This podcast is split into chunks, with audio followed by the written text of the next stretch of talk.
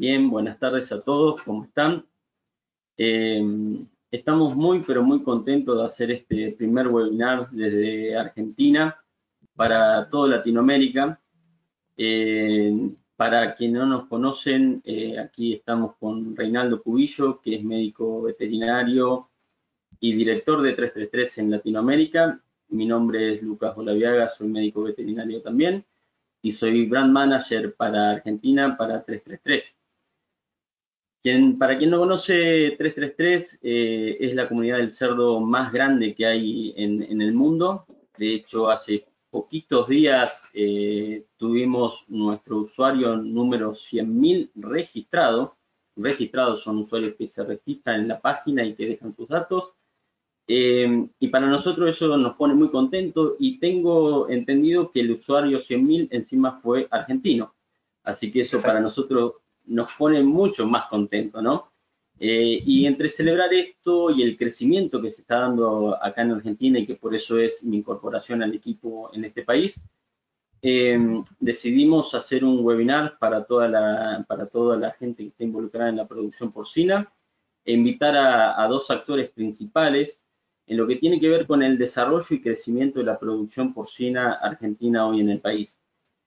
Uno de ellos es Eduardo Terrado, que es asesor privado de proyectos de producción porcina. Hola Eduardo, ¿cómo estás? Hola, buenas tardes Lucas, buenas tardes Reinaldo, buenas tardes Bernardo. Gracias.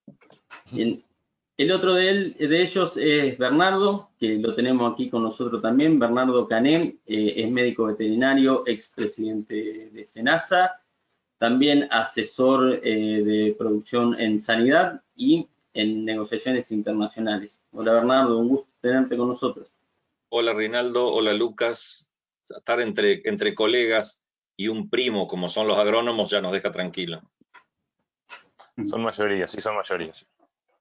Así Muy bienvenido todas, todas personas del, del, medio, del sector y eso, eso es lo importante, ¿no?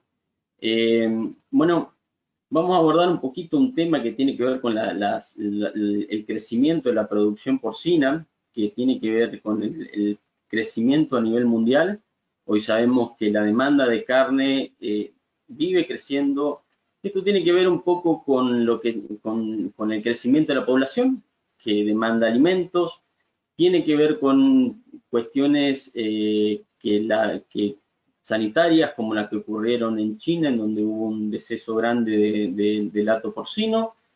Eh, a nivel nacional tenemos una población que se acostumbró a, comer, en el, a, comer cerdo, que en los últimos 10 años creció a un nivel enorme, a, un nivel de un, de un kilogramo de cerdo por habitante por año. Y esto, claro, demanda inversiones y esas inversiones eh, demandan un crecimiento y sabemos que cada kilo que los argentinos necesitan consumir eh, al año, que crecen, demanda un, entre 15.000 y 20.000 madres eh, tecnificadas en el país, ¿no? Eso significa un crecimiento enorme para nosotros con nuestras 400.000 o 500.000 madres que tenemos. Y ese crecimiento tiene que ser siempre ordenado, ¿no? Porque si no empiezan a haber eh, algunos, algunos problemas en todo eso. Y bueno, y mi primera pregunta para ustedes dos es, eh, ¿qué opinan de los modelos que hay hoy en Argentina? Eh, Eduardo. Sí, hoy los modelos en Argentina este, están al, en muchos casos están a nivel internacional, a nivel este, de producción, como, como, dicen los libros. Eh, hoy hay granjas que ya hay registros de 38 lechones destetados por hembra por año, eh, en un concurso que se hizo en una en un portal, no, perdón, portal no, eh, en, un, en, un, en, un, sitio de, de, de información, este, ganó con 36 lechones destetados por hembra por año, el segundo fue 34, pero ya hay registros de esa misma granja de 38 lechones destetados por hembra por año. O sea, estamos a nivel eh, europeo de casi superando los 4.000 kilos de carne producida por hembra por año. Entonces, eh, el potencial está, existe la genética, la nutrición, las instalaciones, existe todo ese modelo a, seguir para poder ser mucho más eficiente, ser eh, mejor eh, convertidor en los cerdos, menos kilos de carne, menos kilos de grano por, por lechón producido. Este, están todas las condiciones dadas como para seguir adelante y para pensar en jugar en líneas de primera, ¿no? En, equipos de primera. Eh, y, todo eso tiene que estar, tiene que estar agarrado, tiene que venir de la mano de un proyecto sustentable, de un proyecto ordenado, este, legislado y, con un acuerdo global, eh, no solamente con China, sino un acuerdo global para, para darle las condiciones eh, medioambientales, de bienestar y productivas a cualquier persona que, quiera eh, invertir en Argentina. No estoy hablando de, gente de afuera, sino de, aquí, de, la Argentina. Entonces están todas las condiciones dadas como para pensar en, que podemos ser un gran actor como los países de Brasil o, del resto de los grandes productores de grano del mundo. agregando un poco, aportando lo que decía Eduardo, años atrás, cuando a nosotros nos tocó estar gestionando la Administración de Sanidad Animal de Argentina en Senasa, el, eje principal fue el tema de la lucha contra aftosa y a partir de eso otras enfermedades, pero empezamos a negociar acceso de productos cárnicos y nadie podía entender cómo Argentina, siendo un jugador importante en carne vacuna, fue primero, estaba tercero, quinto, dentro de ese rubro, teniendo la oferta y el crecimiento formidable que se venía en la década del 90, básicamente de soja y, de maíz también, no teníamos un desafío a la par en cerdos.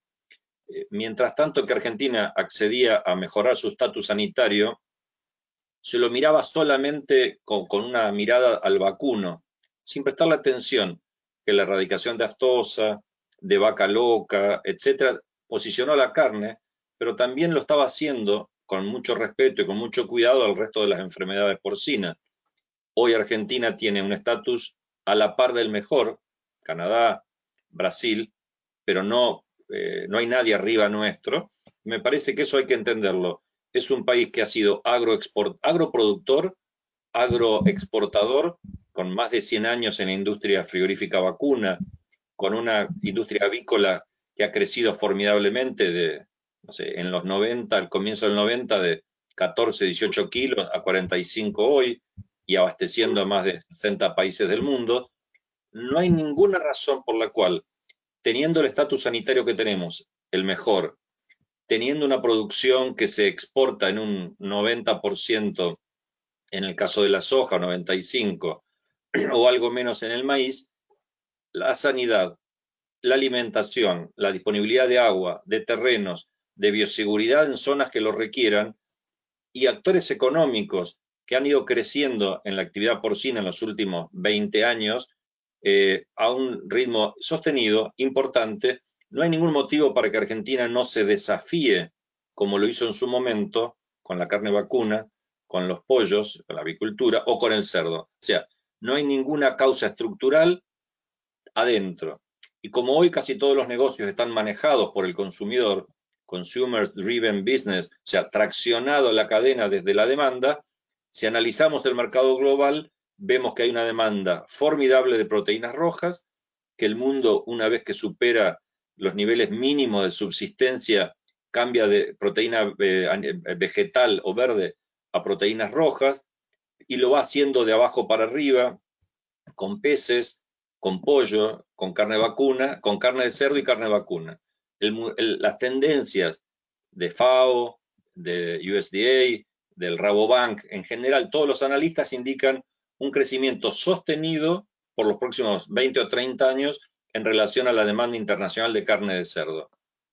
A ver, eso es la macro. Eh, primero hay que analizar la macro. Tenemos sanidad, tenemos eh, una condición de alimentos, de agua y de eh, tamaño del país.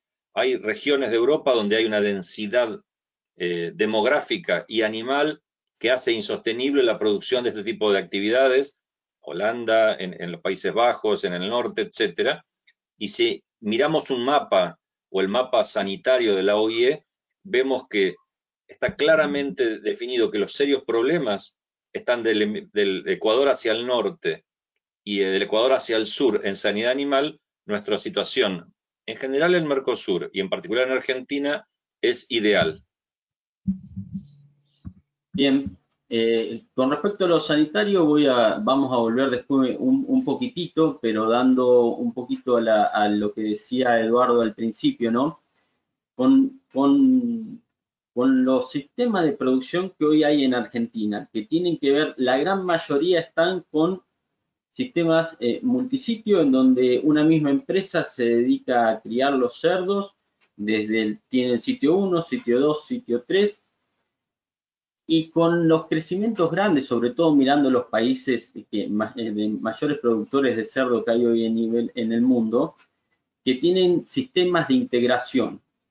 ¿Cómo piensan ustedes que va a crecer Argentina de hoy hacia adelante y qué opinión tienen sobre estos sistemas de integración? Eh, como dijo Bernardo, a Argentina no, le queda alternativa que no crecer eh, en, convertir, en, transformar el, 90% de la soja, el 60% que se exporta de, maíz. Eh, no, no hay otra forma que no sea, este, el otro día hablando, cada tres, barcos, que son 3.000 camiones de maíz o de soja, podemos llevar uno completo de cerdos mucho menos desgaste de ruta, medioambientales y demás, ¿no? Pero dicho esto, eh, no hace falta ir a, Alemania o a Dinamarca o Holanda, como dijo Bernardo, este, hay mirar el modelo de Brasil, que Brasil, este, su fortaleza es la integración, su fortaleza es eh, el, el, monositio, los lugares donde ellos tienen más de un millón, casi dos millones de madres. Eh, la mayoría están en el sur de Brasil y en el 70% son integraciones, donde al pequeño productor le puede dar un valor agregado sustancial y un volumen de, carne que individualmente no lo podría hacer. Entonces, ya hay en la Argentina algunos pequeños modelos que funcionan bien. Este, pero bueno, hay que darle la, seguridad jurídica, hay que darle las condiciones y la estabilidad como para que se sigan lanzando y el modelo a seguir, yo creo, y el pollo lo dice, como Bernardo, cuál fue una de las mayores explosiones, fue el pollo. Este, y, por qué? Porque el sistema de integración este, funcionó a la perfección y, y le generó un valor agregado a lugares donde pequeñas eh, fincas, pequeños campos, que, uno sale a la ruta y ve galpones de pollo por todos lados, en el norte de la provincia, especialmente de Buenos Aires. Eh, eso era impensado en un tiempo atrás si no es sin integración. Entonces, si, se generan las condiciones, se, generan acuerdos globales para producir cerdos, es, lo, es el camino a seguir la, integración y la división, digamos, de las granjas, partirlas en, en esto. La gente tiene miedo, la gente toda, desde el desconocimiento, desde la inestabilidad, eh, se, retrae. Eh, hay granjas que conozco, eh, el sitio 1, o sea, las madres están en San Juan y se van a, cruzan todo y se van a esperar en Santa Fe a terminar de engordar y el frigorífico y de ahí sacarlo después al consumo. Este, y hay muchos casos así, hay algunos modelos muy interesantes que se están estudiando, que, Bernardo los puede contar, que, de integración, donde se están reconvirtiendo pequeñas granjas en sitio 2 o en sitio 3 o en un wine to finish, o sea, de, de, tete a venta. Eh, y sí, eh, todo, todo lo que estamos en el sector estamos casi convencidos que es el modelo a seguir. Hoy la Argentina no existe todavía, no se afirmó ese, ese modelo, pero no, como decimos, estamos condenados a producir muchos cerdos porque tenemos todas las condiciones, el sistema yo creo que pasa por ahí. Bien, Bernardo, ¿podrías eh, comentarnos algo de que, Eduardo dijo sobre estos sistemas que ya conoces, que, hay de integración? Eh, ante todo, me parece que es interesante hablar eh, y, sacar el velo de tanto misterio en relación a, tanto debate. Argentina es un país que de un dibujo hace una caricatura, eh, es un país que no pierde oportunidad de perder oportunidades. Y aunque, aunque no, no vamos a hablar de eso, es, se construyó una situación de algunas tribus urbanas en contra del crecimiento de, la situación, de, de, la producción nacional porcina. Primero, Argentina tiene un modelo de producción de distintas formas, tamaño, escala, etcétera, formal, comercial, que respeta lo medioambiental, que respeta la genética, que en gran medida fue importada siguiendo todos los preceptos, si no, no tendríamos la sanidad actual, que respeta los, los temas sanitarios intragranja, todo eso existe. Existe a partir de normas de SENASA, existen medioambientales provinciales. Entonces, ese prejuicio hay que sacarlo. Y Eduardo está coordinando un grupo de trabajo muy interesante, multidisciplinario, que va a consolidar en un solo documento todas las normas ambientales, de cuarentena, de sanidad, de genética, de alimentación, de manejo, etcétera, como para que quien quiera crecer tenga claro cómo, dónde y cuándo puede y de qué manera hacerlo. Ese es el concepto coincidimos eh, que me parece que el modelo de integración es lo más razonable. Eh, hay un caso que, llegó a nosotros estos días, que es eh, un grupo asociativo de Montebuey, donde son 17 productores medianos, 250, 300 cerdas, algunos más, que constituyeron una sociedad, que están armando un proyecto donde dejen de ser, como, hasta ahora, responsables de toda la cadena, hacer un, un sitio uno, modificar el concepto, el concepto que ustedes están planteando tan actual en, España, en Brasil, etcétera, ellos mismos están creciendo a partir de eso. Existen frigoríficos que también están involucrados en el crecimiento de esto. Me parece que se da una sinergia donde la demanda está claramente sostenida. No hay que preocuparse que todo aumento de la producción va a caer al consumo y deprimir el precio. Esto sería completamente razonable porque la situación económica de nuestro país está con un PBI cayéndose un 10-12% por el coronavirus o por lo preexistente. Existe una demanda internacional firme y sostenida. Existen pedidos no atendidos para exportar a China, a Italia, a Alemania, a Rusia, a, donde fuese. La demanda está súper, súper firme. La industria está eh, no pudiendo responder hoy, 20 de octubre, están dando fechas para diciembre o enero para poder dar algún compromiso comercial. Bueno, a lo mejor en enero te puedo hacer un contenedor, un contenedor. ¿Qué quiero decir con esto? La situación sanitaria, la situación ambiental, la visión del negocio está claro. Quienes tuvieron la preocupación de que iban a venir en un jet o en un plato volador, señores asiáticos, con contenedores de dinero para derramarlos y que naturalmente crecieran granjas, no va a ser así, no parece ser así el modelo.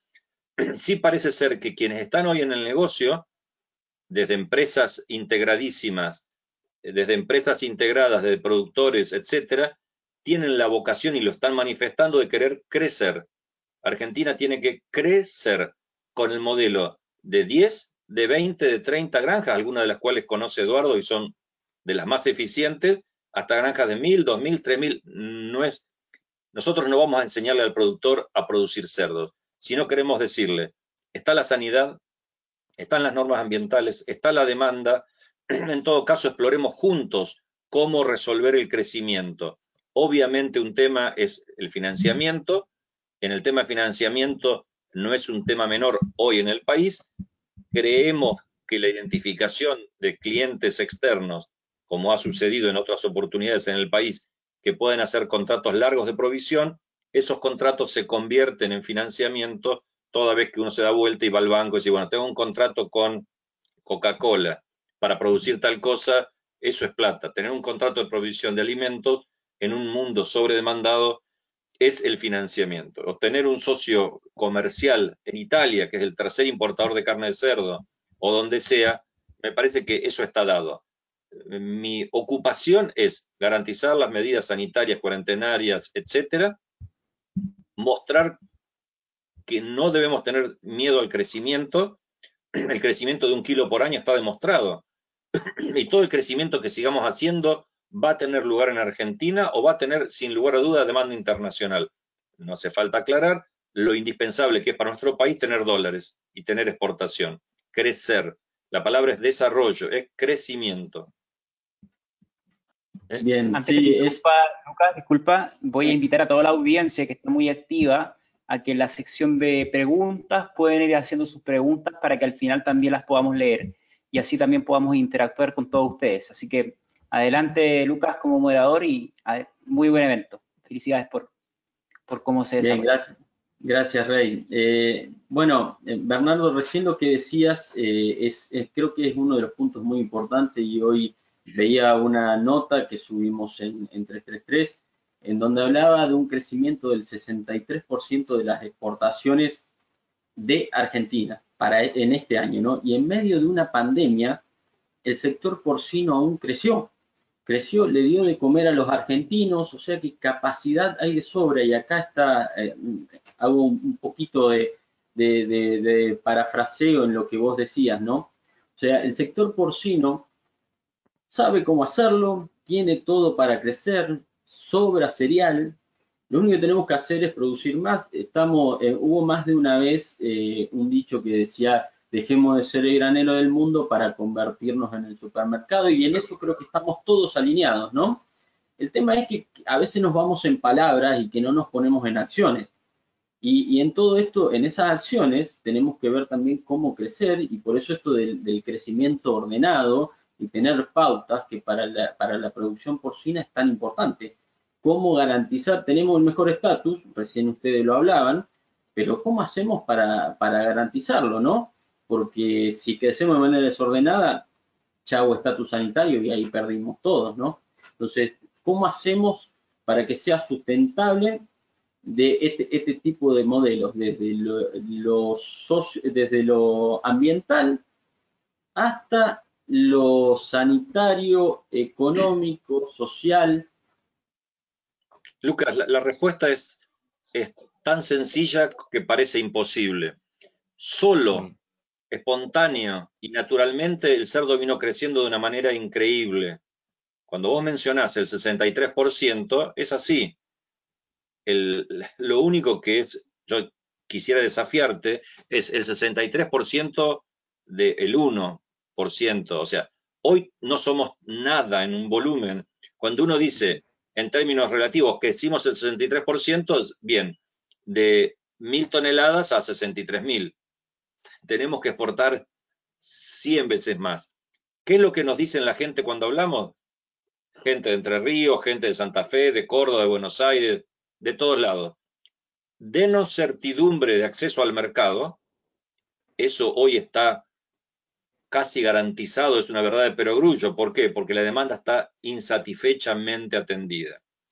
¿De qué manera podemos producir más? Ahí aparece el, cuello de botella, que es el financiamiento. En todos los casos, de pequeños productores, medianos y grandes, dice financiamiento. Financiamiento hoy, con una demanda internacional sostenida, con una eh, competitividad importante como la de Argentina, que de la nada está aumentando formidablemente, es cerrar acuerdos largos. En mi opinión, en negociaciones de acceso, a mí me tocó abrir el mercado de Estados Unidos para carne vacuna. Fue nuestra responsabilidad y lo abrimos, la primera vez en la historia. Lo mismo pasó en su momento con Rusia, con China. Lo que tenemos que tener es el desafío de creernos que somos capaces de hacerlo. Hacia atrás el modelo de integración es indispensable. Nadie puede afrontar el financiamiento necesario para crecer en, el modelo de sitio 2, 3, etcétera. Hay etapas donde alguna empresa hará uno, otra hará el otro, etcétera.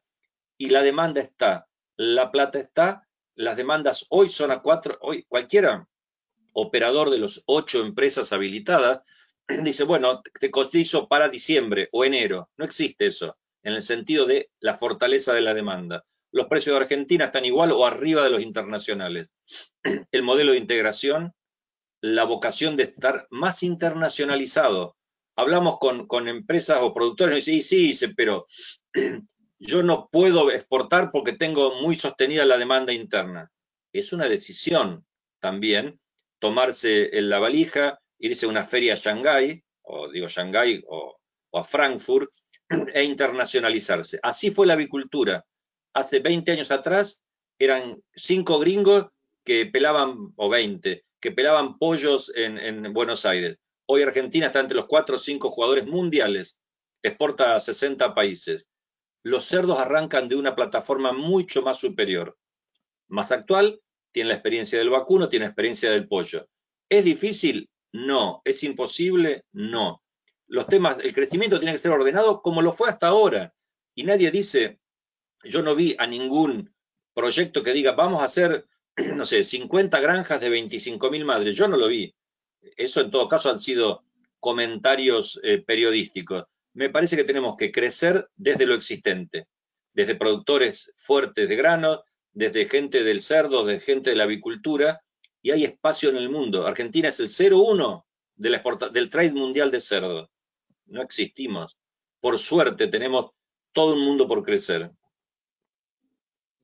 Bien, creo que dijiste una palabra clave, eh, tenemos todo y es animarse, ¿no? Eh, recién dijiste, tenemos que animarnos a hacerlo, y verdaderamente coincido con vos, ¿no? Eh, perdamos los miedos, vayamos para adelante y sigamos, sigamos metiéndole que el, mundo va a consumir carne y va a necesitar de esa carne ¿Yo te puedo hacer a vos una pregunta? Sí, claro. Al revés. ¿Qué te dice la gente que se opone al proyecto de crecimiento chino? Yo no leo mucho, pero tal vez vos sí. Es que en realidad no hay una no hay nada claro. Por ejemplo bueno China es una de, de los temas eh, uno de los posibles proyectos de inversiones no pero siempre ahí antes hablamos de un crecimiento interno de 20.000 madres todos los años y hay de otros países que tranquilamente pueden venir a invertir en cuanto a lo que es China, la gente eh, tiene miedo, tiene miedo el productor, tiene miedo el productor porcino de que quede sin el productor chico y mediano, siempre fue el miedo ese, ¿no? Del productor chico y mediano. Eh, ahora es China, pero antes siempre había que decían que iban a aparecer productores de mil madres o dos mil madres que iban a hacer desaparecer a los productores chicos y eso no sucedió, ¿no? y ahora son los chinos. Tienen ese miedo y bueno, y después hay una cierta población que tiene miedo hacia lo ambiental, que vos antes fuiste respondiendo algo, hacia lo ambiental, hablan de consumos de agua, viste, son, creo que hay una, desinformación y por eso está bueno llevar este tipo de charlas que informen, ¿no? Esas son las preguntas más, más frecuentes que escucho. Me animo a contestarte yo una y seguramente Eduardo otra. Cuando hablan de los riesgos sanitarios, el modelo de producción profesional con alta eficiencia, etcétera, es el que asegura lo contrario, es el que asegura la sanidad, es el que asegura la continuidad del estatus, lo que hoy hacen las empresas formales. Debo decirte que me preocupa que quienes se preocupen por eso, no se preocupen por la triquinosis, enfermedad bíblica. El pueblo judío no come cerdos para no contagiarse de triquinosis. Dos mil años atrás, Argentina está seriamente afectada por ese problema.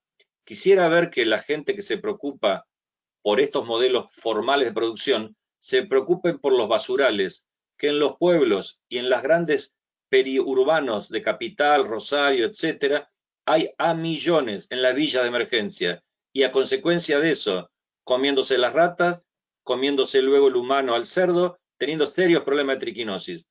Los temas sanitarios están mejor cuidados en la producción formal. No hace o si hace falta lo decimos. La zona donde se generaron estas epidemias que han sido en Asia y básicamente en China, tienen que ver con las producciones de traspatio, tienen que ver con las poblaciones donde la familia vive con el cerdo, vive con el cerdo, convive y a su vez viven en, en la mugre. Nada de eso tiene que ver con el modelo de producción formal que estamos intentando ayudar, desarrollar y crecer. Entonces, si nos preocupan la sanidad, miremos la triquinosis, los cerdos en basurales. Si nos preocupan los consumos de agua y de, y de, alimentos, Eduardo le va a decir cuánto consume un cerdo en la mugre un, un chancho sucio o un chancho limpio. Y le va a decir cuántos lechones pare una chancha en un criadero formal y en el criadero informal. Bien, este, quería responder antes de, lo que, acota Bernardo, quería contar que, eh, yo leí en, el portal también de las megafactorías y demás. Eh, Alemania, Alemania que tuvo dos guerras, que tuvo un muro y demás, este, líder en el medio ambiente y firmó el protocolo de Kioto y toda esa que lo conocemos, tiene 10 veces más chancho que nosotros. Y Alemania es muy chiquitita. Dinamarca tiene tres veces más que nosotros y es Tucumán y Santiago juntos de superficie. Y entonces, ¿cómo? los, los reyes del medio ambiente y del bienestar animal tienen hasta 10 veces más cerdos que nosotros, que no tienen una hectárea de, soja ni de maíz, le ponen, le echan cebada o trigo, porque es lo único que, pueden este, eh, eh, sembrar, y, traen todo. Eh, Italia, Francia, los reyes del perfume tienen mucho más chancho que nosotros. Entonces. tienen este, perfume a cerdo. ¿Y, cómo? Tienen perfume a cerdo. Y también tienen perfume, obviamente que tienen perfume de cerdo porque tienen más cerdo que nosotros. Don, Quienes entramos a alguna granja alguna vez sabemos lo que es el perfume a cerdo, eso tenemos seguro.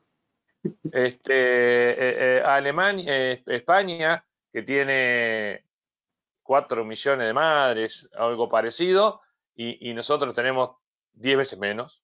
Entonces, ¿cómo, ¿cómo se explica o qué miedo hay que tener si nosotros seguimos la línea que, un, inversionista va a invertir 8 mil, 9 mil, 5 mil dólares por madre alojada, que va a tirar los chanchos a la basura este, y va a hacer producir a los cerdos, eh, destetar 6, 7 animales como se producen a traspatio o a granjas de, eh, a tierra, o, querer destetar casi 15 como está pasando hoy en Argentina.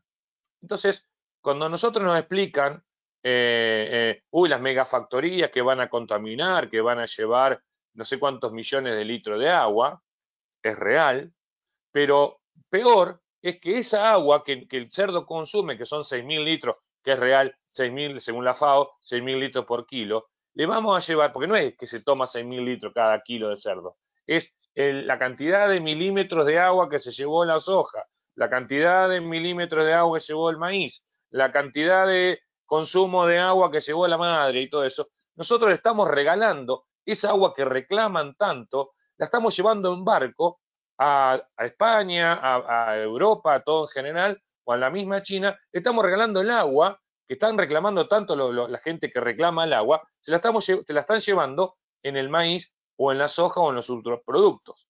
Entonces, cuando dicen gastan 6.000 litros de agua, es real, es concreto que gastan eso pero también digamos que, y no estoy en contra, que un kilo de arroz lleva 2.000 litros de agua. Es el consumo que se necesita para todo lo que necesita el milimetraje de lluvia y de agua que necesita para producir ese kilo. Cuando te la cuentan así, mete miedo. Es cierto, pero también es cierto, yo, Argentina le está regalando al mundo millones y millones de litros de agua que se van en el maíz, que se van en la soja. Le estamos regalando al mundo millones y millones de kilos de fosfato, de, fósforo, de urea, eh, de azufre. Estamos regalando al mundo que se van en ese granito, que después ellos hacen eh, eh, biofertilizantes, biogás. Le estamos dando una energía al mundo con esos, con esos cereales que le estamos llevando. Entonces, ¿cómo no vamos a querer producir cerdos?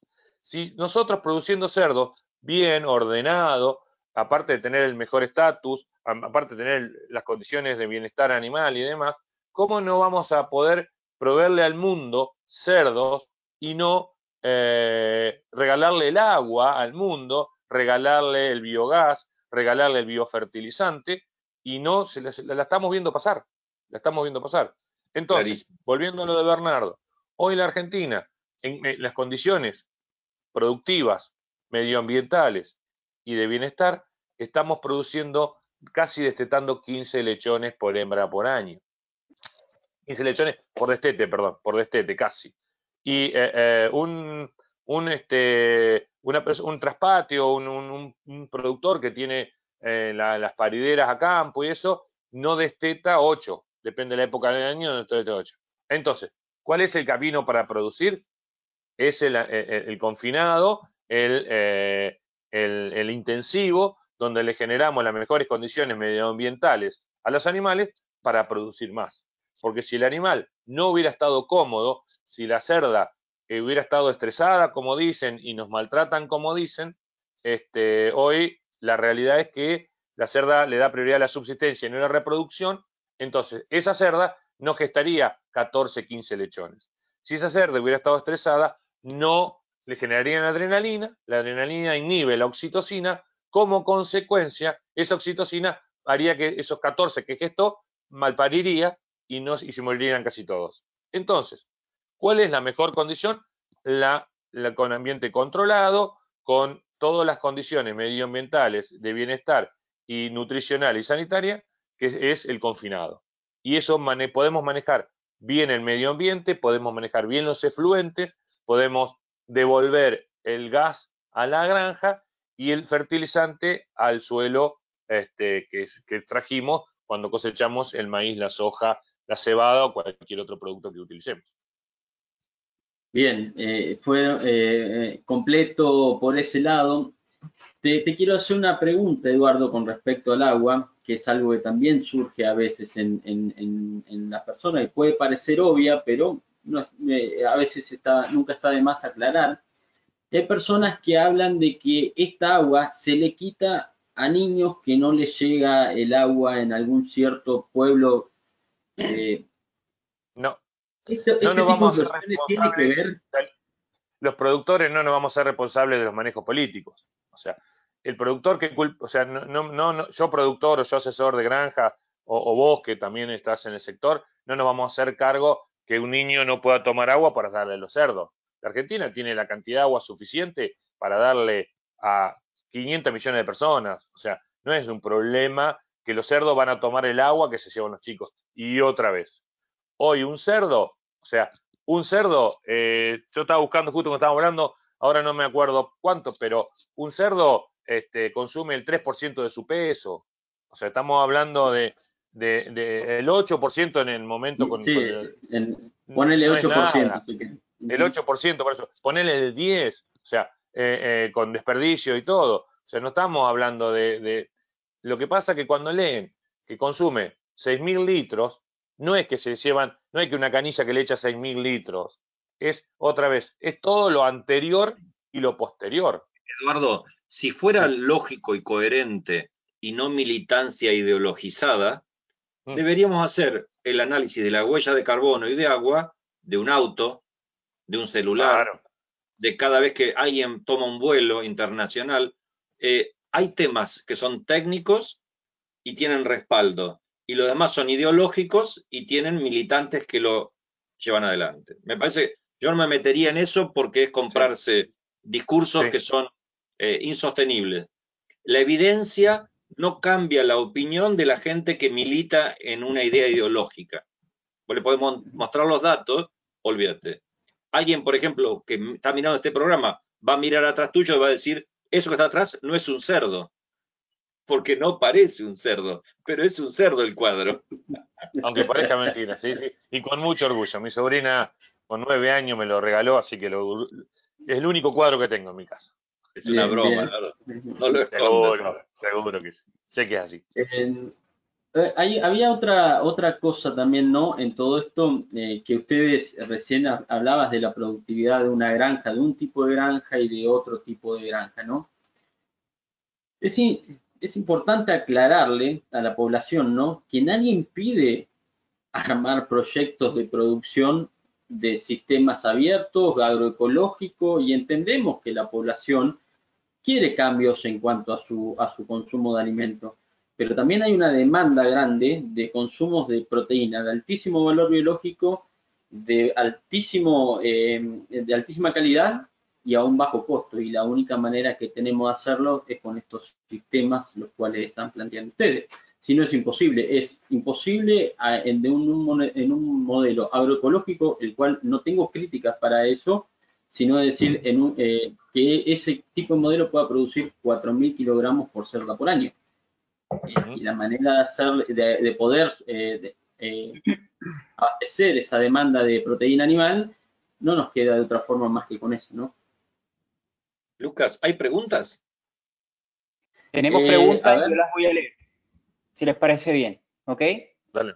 Em, tenemos, por ejemplo, a Leonardo Oscar eh, Macitelli, que envía un gran abrazo y eh, a los expositores, que gran evento, eh, especialmente a los dos, a Bernardo y a, Eduardo. Tenemos también a Eitel Petzel, Pet, Pelzer, que dice, eh, lo que noto es que el productor pequeño y mediano busca un aumento del precio en la góndola al hacer, hacerlo casi inaccesible y nunca se habla de la mejora del desempeño de la granja, haciéndola más eficiente y así teniendo también valores bajos en, el, en, el, en la carnicería o góndola.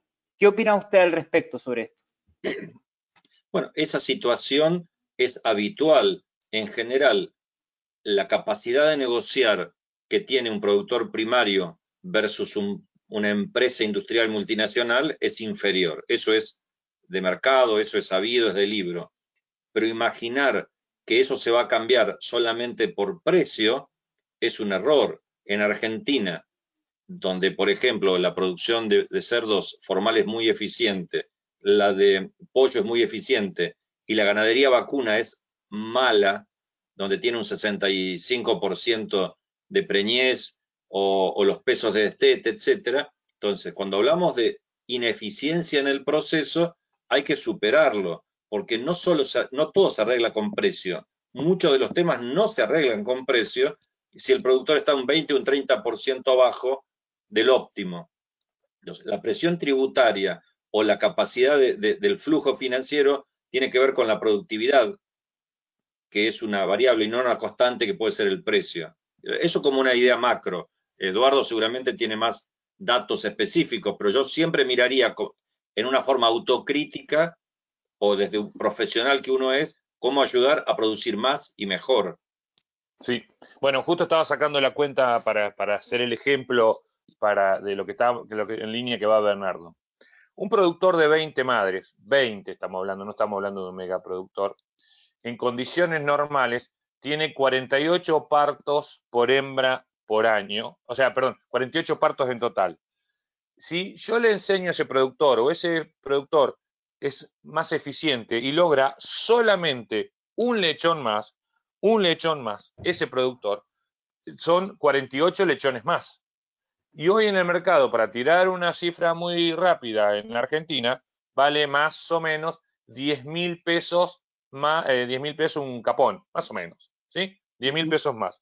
Entonces, lo que estamos diciendo, que ese productor con 20 madres generando un lechón más por parto mejorando, tal vez pasando el padrillo una vez por día, no dejando que se monten entre sí la hembra, eh, eh, haciendo un control, anotar la fecha de parto para saber cuándo pare, logra un solo lechón más. Estamos hablando de ese productor de 20 madres factura 480 mil mangos más. Y ese productor con 20, 20 eh, mangos golpea la puerta de un banco y 480 lucas no le va a dar. Entonces, la eficiencia se paga, como dice Bernardo, independientemente del precio de la góndola. Entonces, estamos hablando de 20 madres a campo. no estoy hablando de, invertir 5 mil o 6 mil o 7 mil dólares a la hectárea. Entonces, eh, en línea lo que están diciendo ustedes, en línea lo que dice Bernardo en la respuesta, que no hay que pensar solamente en el precio de la góndola, sino también en el campo se puede lograr ese número. Este, y ahí hay mucho para trabajar desde el INTA, de los cambios rurales, desde de las asociaciones. Eh, eh, yo durante mucho tiempo hice esto, eh, ir a, los pequeños productores, porque yo creo que son un, un, motivo y un motor para que sigan viviendo en el campo y sigan generando desde, valor agregado en su pequeña economía. Otra vez, un lechón más, 20 madres son 480 mil mangos más de facturación y que en un banco no se lo van a dar tan fácilmente como ser más eficiente en la producción. Sin duda. Tenemos, por ejemplo, acá un comentario, eh, que por cierto, dentro de los asistentes está una persona que tiene un contacto muy estrecho con los pequeños y medianos productores, que es Jorge Brunori, y él ha sido un, evangelizador en la que es la eficiencia y el, y el estandarizar, y en abrirle los ojos a las personas y a, los y a los productores en que el camino es ver cómo lo están haciendo otros países, y, y en muchas conversaciones que hemos tenido, es que hay una verdad absoluta no, no, no, puedo, no puedo decir absoluta, pero sí una evolución que han sufrido otros países que están en el caso de Argentina. Yo lo voy a ser bastante sincero a ustedes, viéndolo desde este otro lado de la cordillera. Eh, Argentina hoy en día tiene muchos productores ineficientes, lamentablemente, ineficientes, que, que no están mirando los benchmarking de producción, que no están preocupados de ser más eficientes. ¿Y qué es lo que ha pasado en países que han evolucionado y han escalado hacia esta, a estos grandes estándares de producción y exportación? Esos productores ya no existen porque lamentablemente la muerte les llegó, ya que el mercado por sí solo se regula y los ineficientes ya no entran en el juego en el mercado porque no tienen los, los costos suficientes para poder aguantar la, situación actual. Y porque los grandes y los que, o los medianos o los pequeños que sí supieron hacer las cosas, pudieron tener una economía eficiente y poder mantenerse en el sistema. Entonces, eh, ese sería por mi parte una, un, feedback y, una cosa que siempre venimos también enseñando de que la evolución de los mercados ocurre en todos los países abiertos como los nuestros. Eh, también, de mi punto de vista, tenemos que dejar de hablar de mega granjas, de mega productores. Es que un productor de 4.000, 5.000 o una, una, una empresa de 20.000 hembras que tenga diferentes sitios unos de máximo 4.000, 3.000 hembras, no es un megaproductor, es un productor normal hoy en día en cualquier país de, sistema productivo normal. ¿Me entiende o no? Ahora, ojo con esas palabras porque no son megaproductores. Venimos a como a demonizarlo como si tuviesen una planta nuclear, si al final no es así. ¿Me entienden o no? Entonces, em, básicamente ese es mi comentario. Tenemos otra pregunta por acá específica de, a ver, no, ya no está la pregunta, la borraron. No sé, Lucas, si tú tendrás por ahí otra pregunta porque se nos acabaron. Sí, ya medio, ya vamos con unos 50 minutos de, webinars, lo cual podría, ya vamos a ir terminando con todo esto, sobre todo si no hay más preguntas, pero me gustaría hacer una, una última preguntita más. Y es si hay algún tipo, algún proyecto de ley eh, para el sector porcino y algo que tenga algún, alguna normativa que tenga que, contemple el tema de, los, los impuestos ¿no? que se pagan para una granja y sobre todo en el momento de la inversión, donde después eh, uno invierte y paga grandes, eh, gran cantidad de IVA en eso y que después cuesta recuperarlo. Lucas, la respuesta sería, Eduardo es un mentor, es un ideólogo, es un pastor que está llegando atrás del tema de la ley de cerdo y seguramente lo va a obtener. Nosotros nos concentramos ahora en ver un compilado, un, compilado de todas las normas existentes o cuáles son las que faltan. Eso es una, ambiental, sanidad, cuarentena, nutrición, etcétera, etcétera. Tu mención en relación al tema específico la economía en general son reglas generales, el financiamiento es general o sectorial. Sí hubo en Argentina en algún momento un famoso crédito del Bicentenario, que así se llamó, que dio un impulso muy fuerte al desarrollo de las granjas. lo que hay es algunas provincias que han manifestado su interés en dar apoyo en subsidio de tasa a financiamientos que se consigan, si estos no son extranjeros, y por otro lado, me parece que cuando se empiezan a hacer leyes subsectoriales, etcétera, en exenciones de IVA, etcétera, es muy complejo. Tanto eh, Tierra del Fuego en su momento, que se crearon pseudofactorías para armar cosas, terminando, en vez de ser fábricas de, son armadoras de, etcétera. Me parece que lo que tiene que haber es una regla clara del punto de vista ambiental, sanitario, etcétera, y tiene que haber la ayuda en el acceso a los mercados y el financiamiento, y machacar con qué se puede, que, es una realidad, no estamos inventando la pólvora, Rinaldo nos podrá contar 20 veces cómo hizo Chile, que tiene sol, no tiene terreno, no tiene grano y es un líder en producción de cerdo. vale lo mismo para España, vale lo mismo para Alemania. Está claro que la decisión empresaria y las cosas que aporta el Estado tienen que ver con la sanidad, las reglas claras, el acceso al mercado y convencer, y yo no los conocía, para mí son nuevos, ustedes tres, tres, tres, tres, están haciendo una tarea formidable en relación a divulgar, a explicar cuando hay dudas cómo hacer para subsanarlas y para también compensar o neutralizar la agresión permanente que reciben los sectores de la producción, productores, técnicos, asesores, gobiernos, etcétera. En, estos momentos de epidemia, de pandemia, somos esenciales. Quisiera ser esencial el resto de la vida, que la producción sea valorada socialmente, que no sea objeto de demonizaciones permanentes. En Argentina da el alimento y da las divisas para el crecimiento pero no pasa un día donde no haya una agresión de algún medio, de alguna institución o militantes anti tal cosa o anti tal cosa. Me parece que es fundamental que la producción en cada cadena se ponga eh, firme, segura, convencida de lo que hace, que no somos demonios, somos productores de alimentos, que damos de comer, damos trabajo, damos divisas. Y que el agua, si es que quieren controlar el agua que, que consume un cerdo, que controlen la de un avión, que controlen la de los transportes, que controlen la de los autos también. La ganadería era la responsable del efecto invernadero del mundo. Vino la pandemia y se limpió todo el mundo. Y las vacas siguieron erutando igual todos los días. Muchachos, me parece que hay mucha militancia, mucha ideología y poca transparencia en esto. Y yo les agradezco a ustedes lo que están haciendo en este pequeño sector del cerdo y en general de todo el sector de la producción y ciencia también, muy poca ciencia, lamentablemente en esto.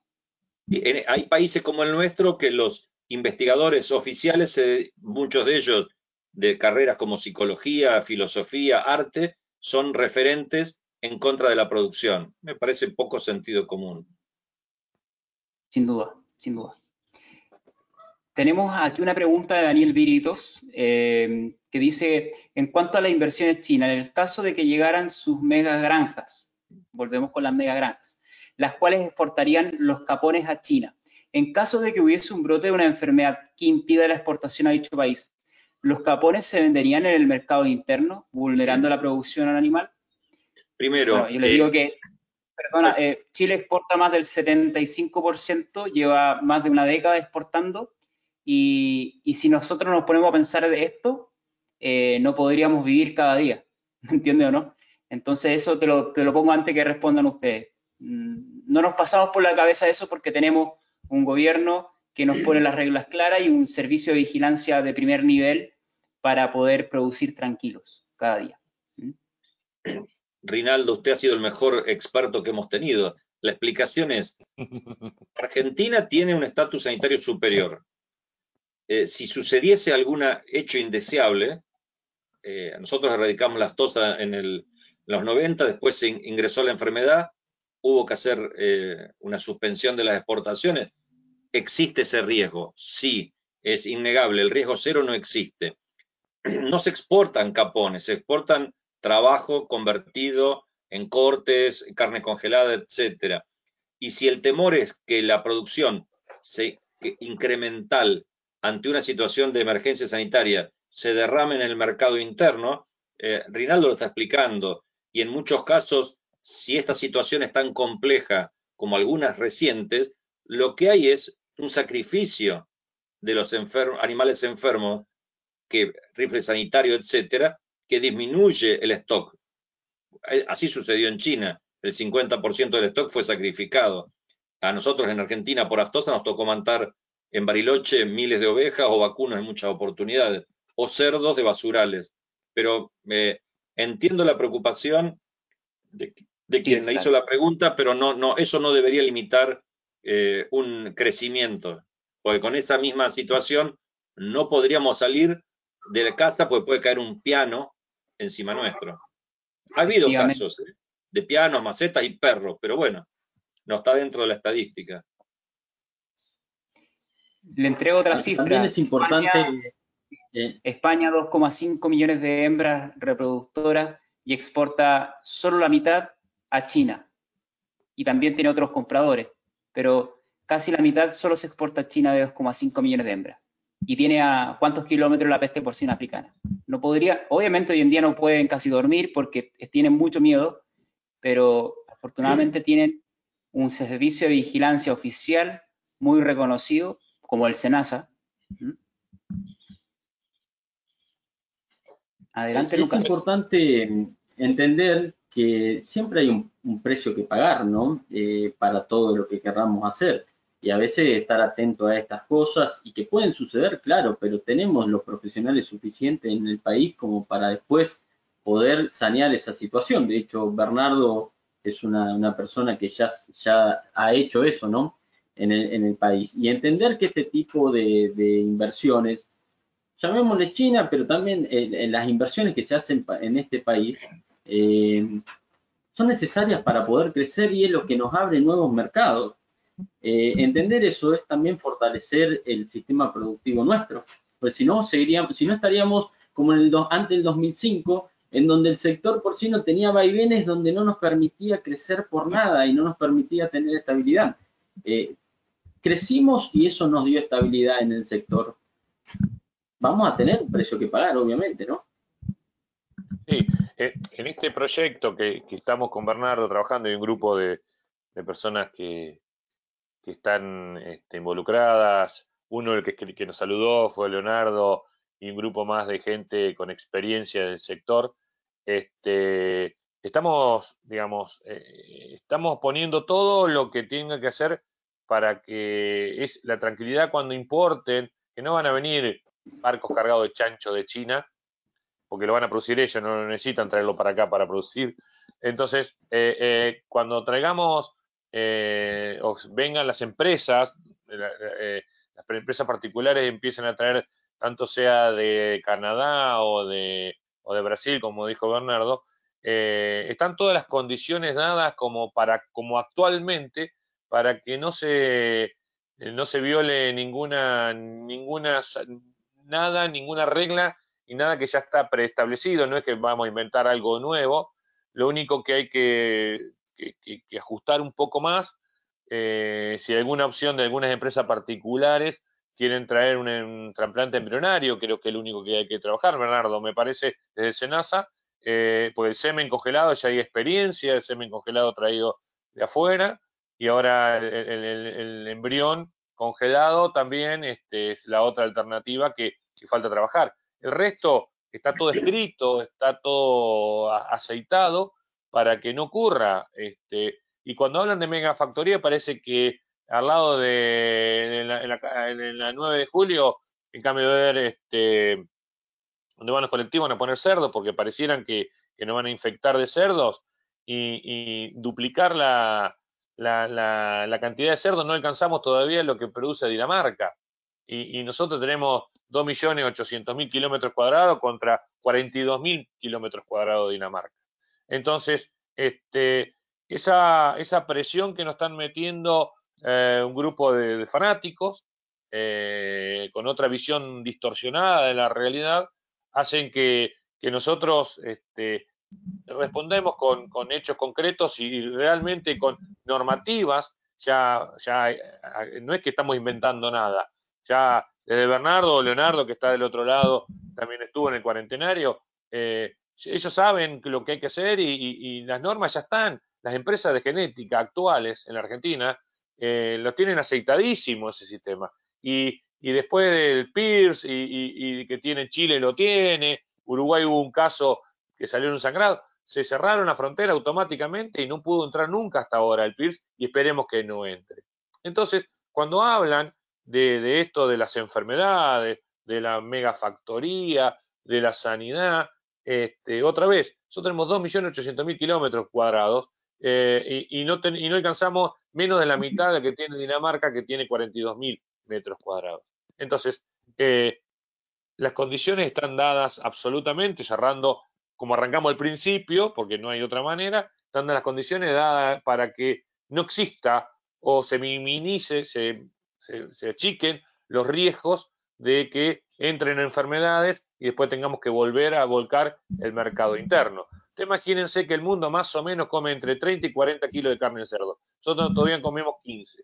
Tenemos este, el doble para alcanzar al mundo y, este, y si son 20.000 madres, miren cuántas madres necesitamos para solamente alcanzar el consumo promedio del mundo en un mundo tan globalizado. Entonces, cuando nos meten la palabra megafactoría, nos meten esa foto matando chancho o mansalva y prendiéndolo fuego, claro, el productor es lógico que tenga ese miedo. Pero con Bernardo y un grupo de expertos estamos trabajando para que documentar y certificar que todo lo que esté al alcance desde el Estado o de, las, de los organismos, eh, eh, evitemos ese tipo de cosas. Totalmente de acuerdo. Bueno, Lucas, si te parece bien, vamos a ir cerrando ya el evento. Hemos cumplido la hora de, sesión. Quisiera agradecer también al doctor Jorge Brunori, que envía una felicitación por el debate muy claro y contundente la información. También agradecer a Jorge Enríquez, que, que resalta de que es muy importante buscar diferentes tipos o diversificar los potenciales mercados de exportación para no depender de solo uno. Eh, también eh, un gran veterinario, Raúl Lazorela, que está presente. Son muy importantes los conceptos del doctor Cane para dar respuesta a los distintos ataques de intento del segundo gran crecimiento de la producción porcina. Muchas gracias por la invitación. También Guido Tuliani nos comenta de que en Argentina han aumentado constantemente los índices productivos en detrimento de las instalaciones. Eso en consecuencia nos hace que vendamos más cerdos livianos por tanto menos kilogramos por cerda al año, que es lo más importante. Y eso influye mucho en los costos y en la eficiencia. Entonces, son temas muy importantes que se han debatido en este evento. Lucas, te dejo para poder cerrar este excelente evento que marca un hito para Test3 Argentina, una comunidad que ya superó los 3.700 usuarios en, en tu país. Así que te dejo para que lo cierres. 3.700 que no son poco y tenemos al, al usuario número 100.000, que ese veremos, bueno, qué, qué hacemos después. Bueno, eh, de mi parte... Con algo al 100.000.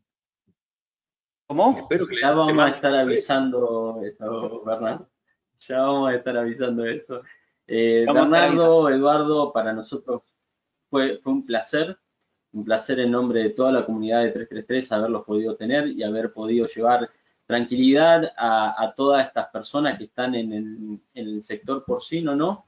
Que hoy lo, necesitamos y a, más allá de, las personas que están en el sector, sobre todo en estos momentos tan difíciles por los cuales estamos pasando, ¿no? Así que para nosotros es un placer haberlos escuchado y haber podido haber eh, hecho el primer webinar de 333 Argentina con ustedes dos. Agradezco mucho eso. Gracias a ustedes.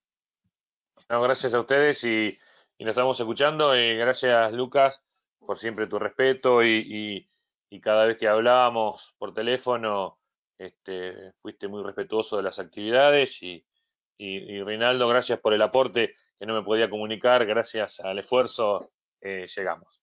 Bueno, gracias. No te preocupes, para eso estamos, para potenciar la comunicación de nuestro sector ganadero y también Eduardo eh, cuenta con todo el apoyo del punto de vista de comunicación, también Bernardo, para poder que todas estas acciones que ustedes van a llevar en conjunto con todo el grupo pueda llegar de la mejor forma posible hacia todos los usuarios, tanto el final como también del sector porcino en Argentina. Queremos ser eh, en este evento el haber marcado un hito para el segundo gran crecimiento, como menciona Raúl Lazorela, de la producción porcina en Argentina y que marque el hito hacia ese, ese lugar que merece la Argentina en la producción de proteína porcina. ¿Mm? Bueno, gracias. Y, otro prócer, hay dos próceres ahí. La Sorella y, Brunori son dos próceres del sector porcino. Sí, sí, Sin duda. Sí. El tercero está acá adelante. Muy bien. Claro que sí, claro que sí. Bueno, gracias, gracias a todos, chicos. Gracias. Que estén muy bien. Hasta luego. Hasta luego. Hasta luego.